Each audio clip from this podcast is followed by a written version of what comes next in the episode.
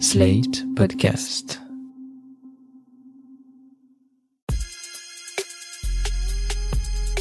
Salut chers auditeurs, salut chères auditrices, bienvenue dans Sans Algo, le podcast qui vous en recommande d'autres, animé par moi-même, Mathilde Mélin, journaliste pour Slate.fr.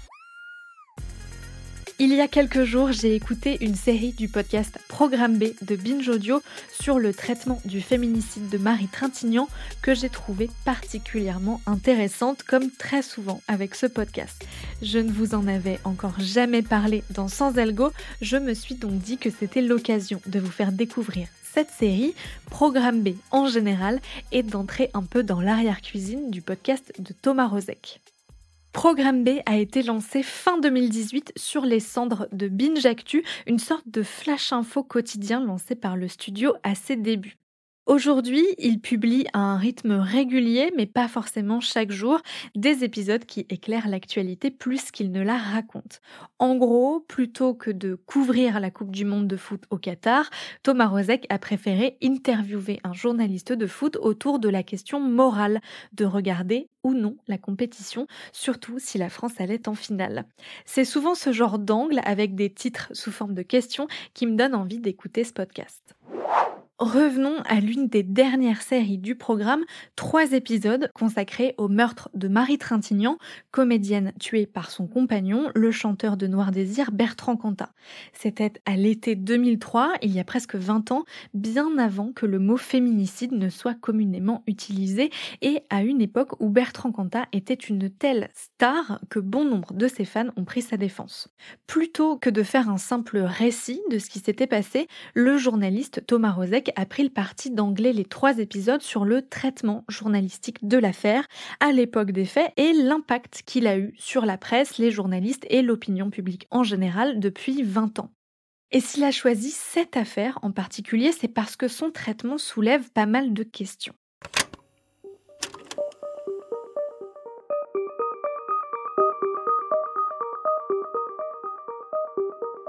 En fait, j'ai l'impression qu'il y a eu un traitement médiatique en deux temps, voire en trois temps sur, euh, sur l'affaire Cantal. Nadia Dame, journaliste. Le premier temps m'a plus ou moins échappé, puisque encore une fois, je pense, et je le dis avec euh, toute la tristesse du monde, avoir été insuffisamment éveillée à l'époque et avoir du coup former une forme, une espèce d'empathie vis-à-vis de, de. Donc je pense que les, les propos qui devaient être tenus euh, à l'époque dans la presse, à la télévision, euh, etc., qui euh, allaient dans le sens de Quentin d'une certaine manière, J'imagine que j'y adhérais euh, à l'époque, donc j'en ai pas tellement de souvenirs parce que ce souvenir-là m'est douloureux. Mais euh, même en étant euh, voilà pas suffisamment éveillé sur le plan du féminisme et tout, il y, y, a quand même des choses qui me choquaient beaucoup à l'époque, c'est-à-dire au moment où certains journalistes éditorialistes avaient commencé à essayer de fouiller dans le passé de Marie Trintignant, à évoquer des, des comportements. Je me rappelle d'un d'un article du Monde, je crois que c'était à l'époque, qui m'avait choqué, où il y avait une espèce de construction de phrase très particulière, où il disait euh, une dispute, etc. Euh, elle a fumé, elle a bu, et il l'a frappé. Comme s'il y avait un continuum de cette femme, on l'imaginait en train de s'énivrer, de fumer des clopes, et puis lui qui la, qui bat. Et je pense qu'à ce moment-là, j'ai commencé à avoir des, des, petits déclics. Mais le, le premier traitement de, de cette affaire-là, c'était comme ça, et c'est aussi le moment dans mon souvenir, on a commencé à convoquer, et c'était infiniment trop tôt, on a commencé à convoquer des journalistes et des critiques rock. Dans Programme B, Thomas Rozek ne fait pas qu'observer la pratique journalistique de ses confrères et consoeurs, il met aussi en scène sa propre approche de son métier. Il pratique un journalisme plus transparent qui établit un nouveau contrat de confiance en s'adressant directement à l'auditeur pour lui dire pourquoi et comment il traite ces sujets, comme dans cet épisode où il interroge le dessinateur et auteur jeunesse Claude Ponty, le premier d'un portrait en deux volets.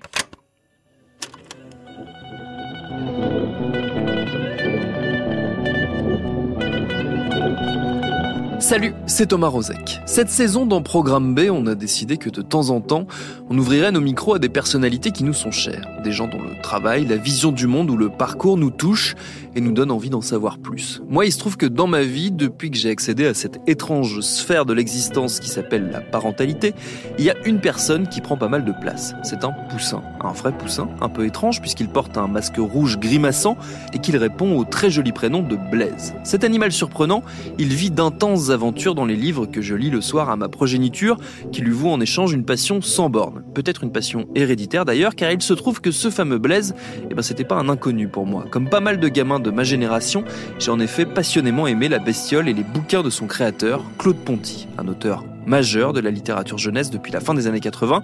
Son imaginaire, ses inventions visuelles et langagières forment une œuvre passionnante. Et comme toutes les rentrées ont un léger parfum d'enfance, c'était un sujet rêvé pour un démarrage de saison. Par contre, Blaise le poussin masqué n'était pas dispo pour une interview, donc je me suis très largement contenté d'aller discuter avec Claude Ponty de l'enfance, de l'âge adulte, de l'écriture et de tellement de trucs qu'on a décidé d'en faire non pas un, mais deux épisodes, dont voici le premier. Bienvenue dans Programme B. Dans Programme B, on ne parle pas que de journalisme ou de médias. Le podcast va bientôt publier son millième épisode et si vous fouillez dans la liste des épisodes, vous y trouverez aussi bien un reportage sur la santé mentale en Irak, une série sur les femmes en politique, un portrait de Taylor Swift ou une interview pour savoir d'où vient la figure de la bimbo. Certains épisodes sont unitaires, d'autres sont en série de 2, 3, 6, 10 épisodes. Il y en a qui sont faits par Thomas Rozek et d'autres par des journalistes pigistes, souvent des séries. D'ailleurs, je vous en recommande trois tout particulièrement. Ici, on noie les Algériens de Tristan Till sur le massacre du 17 octobre 61 à Paris, les skyblogs L'adolescence du web de Lucie Ronfaux et Faites entrer l'accusé prend 20 ans de Marin Lefebvre à propos de la mythique émission télé de faits divers. Pour être tout à fait transparente, j'ai moi-même signé un épisode unitaire chez Programme B il y a quelques années. Bien sûr, il y a plein d'autres documentaires que j'aimerais vous recommander, mais je vais plutôt profiter de cet épisode de Sans Algo pour interroger Thomas Rozek. Bonjour Thomas Rozek. Salut Mathilde. Mi-avril, vous avez publié une série en trois épisodes sur le féminicide de Marie Trintignant par Bertrand Cantat. Pourquoi avoir choisi l'angle du traitement journalistique qui a été fait de cette affaire à l'époque? Je crois que c'est un biais qu'on a euh, régulièrement. Alors c'était c'était un peu inconscient au début dans Programme B, puis c'est devenu de plus en plus conscient. C'est qu'on aime bien qu'il y ait une dimension journalistique, méta-journalistique dans ce qu'on fait. C'est-à-dire que moi, ça m'intéresse de euh, détricoter, euh, une fois que le temps est passé, de détricoter la façon de faire, parce que ça questionne ma propre pratique de journaliste. Et comme on a, nous, une approche très transparente, en tout cas le plus transparente possible, euh, bah, ça me paraît intéressant de remonter le temps, et c'est souvent une bonne manière d'entrer dans les sujets. Puis il y a un autre aspect qui est, qui est très pragmatique, c'est que je me doutais que l'anniversaire arrivant, l'anniversaire approchant malheureusement de la mort de Marie Trintignant, on va être très vite abreuvé de production autour de, de ce moment tout à fait terrible. Et euh, j'avais pas envie, moi, de faire quelque chose qui soit juste le pur récit de, de ce qui s'était passé, mais plus de prendre du recul et d'avoir une approche plus sociétale, parce qu'en fait, finalement, la, presse et les médias, c'est le reflet, euh, c'est aussi le reflet d'une société à un temps donné. Donc c'était un peu tout ça. Et comment vous avez choisi les intervenants et intervenantes de cette série? Est-ce que c'est des journalistes euh, que vous connaissez, avec qui vous avez travaillé, ou qui avaient un rapport particulier Vous les avez castés parce qu'ils connaissaient bien cette affaire? C'est un peu des deux. J'avais, je m'étais fait une petite liste de courses hein, de, de, gens à qui je voulais parler, et donc il y avait dessus euh, des gens qui avaient travaillé sur la ferme. C'était important pour moi d'avoir au moins un ou deux journalistes qui avaient couvert à l'époque l'affaire et qui avaient produit des choses qui donc seraient en capacité d'avoir un regard critique sur leur propre travail. Ça a été les plus durs à trouver parce qu'il y en a plein, plein, plein qui m'ont dit non. Il y en a qui m'ont dit oui, qui après ont plus voulu euh, le faire. Il y en a qui ont arrêté de me parler euh, totalement. Enfin, ça a été compliqué de les trouver donc euh, Frédéric Vézard, anciennement du Parisien, Renaud Lecade, a toujours de Libération, ont accepté de revenir là-dessus, même avec, euh, comme je disais, un regard critique sur leur travail. Puis après, il y avait des gens que j'avais identifiés, que je connaissais pas forcément, mais que j'avais identifiés comme étant euh, nécessaires pour évoquer ce, traitement, mais plus du côté on va dire, spectateur ou lecteur devenu après journaliste ou militant ou activiste ou auteur, autrice. Et puis il y avait euh, une autre catégorie de journalistes euh, qui étaient des journalistes qui euh, déjà avaient senti que ça sentait très mauvais justement ce traitement en 2003-2004. Et c'est pour ça que je voulais qu'il Blandine Grosjean.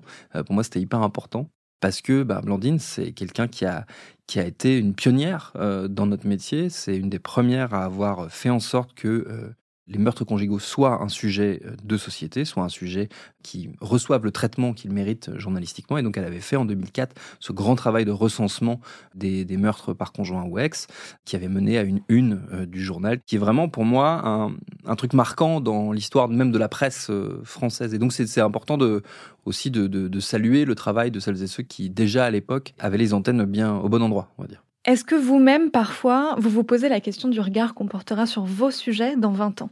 Ah oui, évidemment, ouais. L'idée, c'est évidemment pas d'aller euh, attraper les gens et dire ah regardez, vous avez écrit ça, c'est nul. C'est de, comprendre pourquoi ça a été écrit.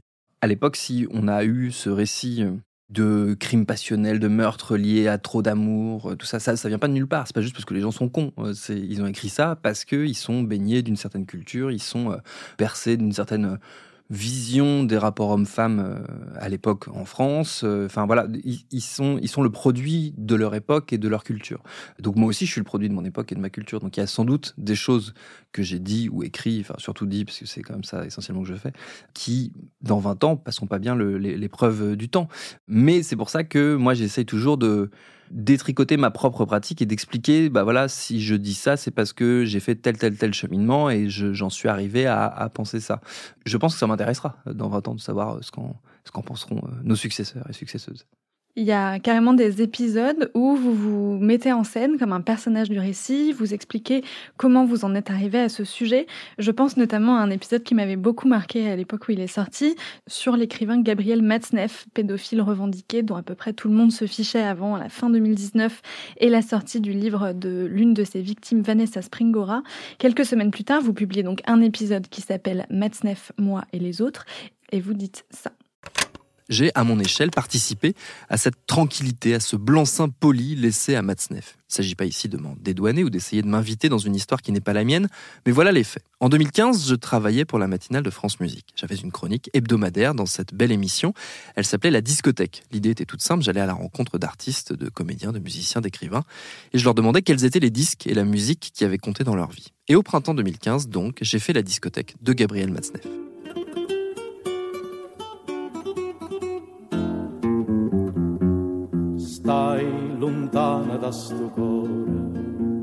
Bonjour Gabriel. Bonjour. Est-ce que vous avez de la musique dans la tête? J'avais vu son nom dans la liste des parutions à venir d'une grande maison d'édition avec laquelle j'avais de bonnes relations. Je savais donc que j'aurais pas trop de mal à le rencontrer. Mais, et c'est là que le bas blesse, je savais très bien qui il était. J'avais croisé son nom lors de mes études d'histoire, au tout début des années 2000. Sans rentrer dans les détails, je m'étais intéressé au mouvement d'extrême droite radicale des années 70 et 80. Et notamment à une frange très particulière, celle qui défendait la pédophilie. Et je me souviens d'un numéro d'un magazine, Fer de lance de ce courant, qui vantait les mérites de Matzneff. Et ce nom, je le connaissais à cause de ma mère. Ma mère qui m'avait raconté, à l'occasion d'une discussion, sans doute autour de mes sujets de recherche justement, des débats houleux par le passé sur la pédophilie et la pédocriminalité, à l'époque où Matzneff était invité partout. Pourquoi c'est important pour vous de dire dans certains épisodes en particulier d'où vous parlez et pourquoi vous traitez ce sujet? C'est une question d'honnêteté intellectuelle en fait, je pense. Euh, là, par exemple, l'affaire Matzneff, c'est très particulier parce que on voulait traiter le sujet, ça nous paraissait important et on était tous euh, touchés par euh, le témoignage de Mensa Springora, par euh, le moment médiatique de, prise de conscience autour de ce qu'avait été ce, personnage. Et moi, forcément, j'avais envie de le faire, mais je leur ai tous dit à la rédaction, on peut pas le faire sans faire comme si je l'avais jamais interviewé.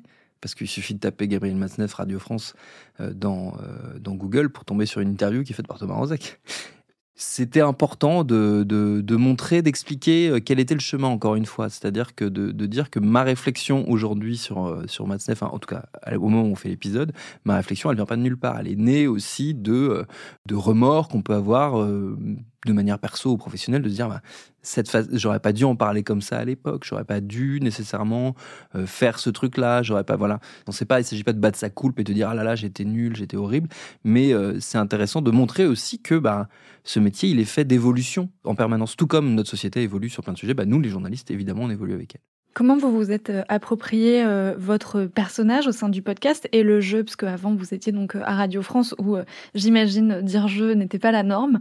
Comment vous avez fait pour trouver votre ton et votre place au sein d'un podcast natif? Il a fallu réapprendre à dire je et puis à, s'assumer en fait. C'est juste ça. Hein. C'est encore une fois, c'est une histoire de transparence et je me rends compte que ça a été assez facile quand on essaye de tendre vers une forme d'honnêteté. Finalement, ça nous vient assez facilement. Donc, je dis pas des trucs que je pense pas. Je n'essaye pas de faire croire que je maîtrise des sujets. Euh, il y avait un truc qui moi me, me mettait très mal à l'aise avec l'exercice journalistique classique. C'était le fait de devoir faire semblant de maîtriser des sujets.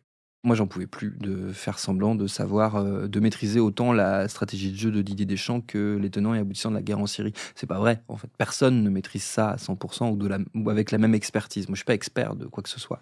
Et du coup, ben, le podcast m'a apporté cette capacité-là de dire je, mais surtout de dire je sais pas. Et ce qui est quand même euh, assez gratifiant. Euh, ça, ça peut paraître contre-intuitif, mais c'est assez gratifiant. Comment on fait pour réconcilier ces deux choses a priori antinomiques, c'est-à-dire l'actualité, le show, et le podcast? Qu'on peut consommer des semaines, des mois, des années après sa sortie L'actu, est traversée de questionnements qui vont bien au-delà de l'actu, de qu'est-ce qui s'est passé, de, des faits purs et durs. Et donc, n'importe quel fait d'actualité, quelque part, peut être ramené ou être tiré vers une question qui, elle, ne va pas disparaître avec cette actualité-là. Je prends un exemple très concret. Au moment où on a lancé euh, Programme B, au tout début de Programme B, donc c'était euh, euh, fin octobre, début novembre 2018, il y a l'effondrement des immeubles à Marseille. Celui qui était lié, évidemment, à la vétusté du, du parc immobilier marseillais et à l'incurie des pouvoirs publics là-bas. Nous, on va pas traiter qu'est-ce qui s'est passé. Parce que les faits, le temps que nous on les traite, le temps que nous on ait accès en plus à cette info-là, ça aurait été fait dix mille fois et dix mille fois mieux par euh, tout le monde de France 2 au monde en passant par le Parisien et la Provence. Donc, nous, ça n'a pas d'intérêt de faire ça. Par contre, est-ce qu'il y a une question plus vaste? Et on s'est dit, ouais, c'est intéressant de voir pourquoi nos villes vieillissent mal d'aller voir des urbanistes, des historiens de l'architecture et tout ça pour dire comment les villes hier ont été pensées est-ce qu'on les a pensés pour durer ou pas? Donc c'est un, un, exemple, hein. il y en a eu plein d'autres, mais de, de manière d'approcher euh, un fait d'actu qui effectivement va potentiellement disparaître. Je pense que cet épisode, il est encore écoutable. L'interview est encore écoutable. Peut-être que le lancement a un peu vieilli, mais euh, l'interview en elle-même est encore écoutable. Comment vous définiriez la ligne éditoriale de Programme B? Programme B, c'est un, magazine autour de l'actualité. On dit que c'est des récits d'actualité. Avec David, on, a, avait David Carzon, donc euh, directeur de la rédaction, on a trouvé un peu ce, ce terme euh, qui veut un peu tout et rien dire. C'est-à-dire qu'on, encore une fois, nous, on garde cette approche de parler de l'actualité, c'est-à-dire parler de, du monde d'aujourd'hui, mais avec un, regard magazine, avec un, et surtout de penser les, les choses sous l'angle du récit. C'est-à-dire que nous, on s'intéresse beaucoup, euh, lui et moi, au journalisme narratif, qui est donc un art journalistique, d'ailleurs plutôt américain et plutôt de l'écrit. On s'interroge, nous, beaucoup sur comment le transposer euh, dans, euh, dans l'audio, parce qu'il y a certainement des, plein de choses à inventer de ce point de vue-là, et d'intégrer du récit. Ça ne veut pas dire tordre la réalité pour qu'elle colle à un récit, peuvent faire certaines productions documentaires, euh, notamment en télé sur certaines plateformes, mais de, plutôt de d'essayer de trouver dans un dans un fait d'actualité ou dans un dans un fait d'actualité au long cours ou à court terme, quelle est l'histoire qu'on peut raconter.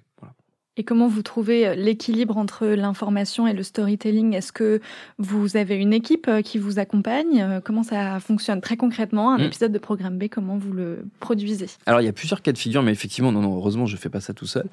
donc, il y, a, il y, a, moi et David Carzon, qui est directeur de la rédaction. Il y a Charlotte Bex, qui est la productrice de l'émission. Pendant longtemps, c'était Lauren Bess, la productrice de l'émission. Mais maintenant, elle travaille avec, avec une autre équipe au sein de, au sein de Binge Audio sur d'autres programmes.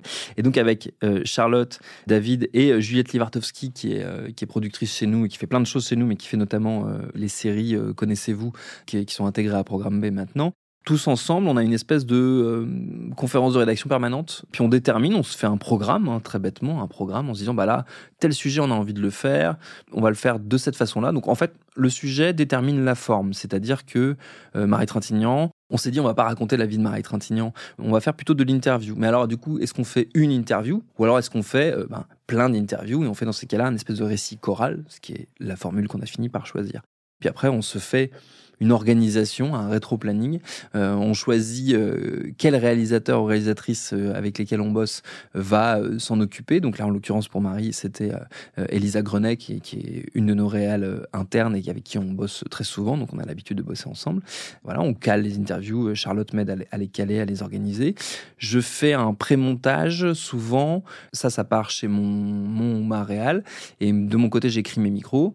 Et puis on se retrouve pour euh, faire le, fabriquer le, produit final. Alors ça dépend de, ça dépend de l'ampleur des épisodes. Des fois on a un jour, deux jours, trois jours. Ça dépend des, ça dépend des projets. Est-ce qu'il y a des sujets qui ne se prêtent pas à Programme B? Et si oui, pourquoi?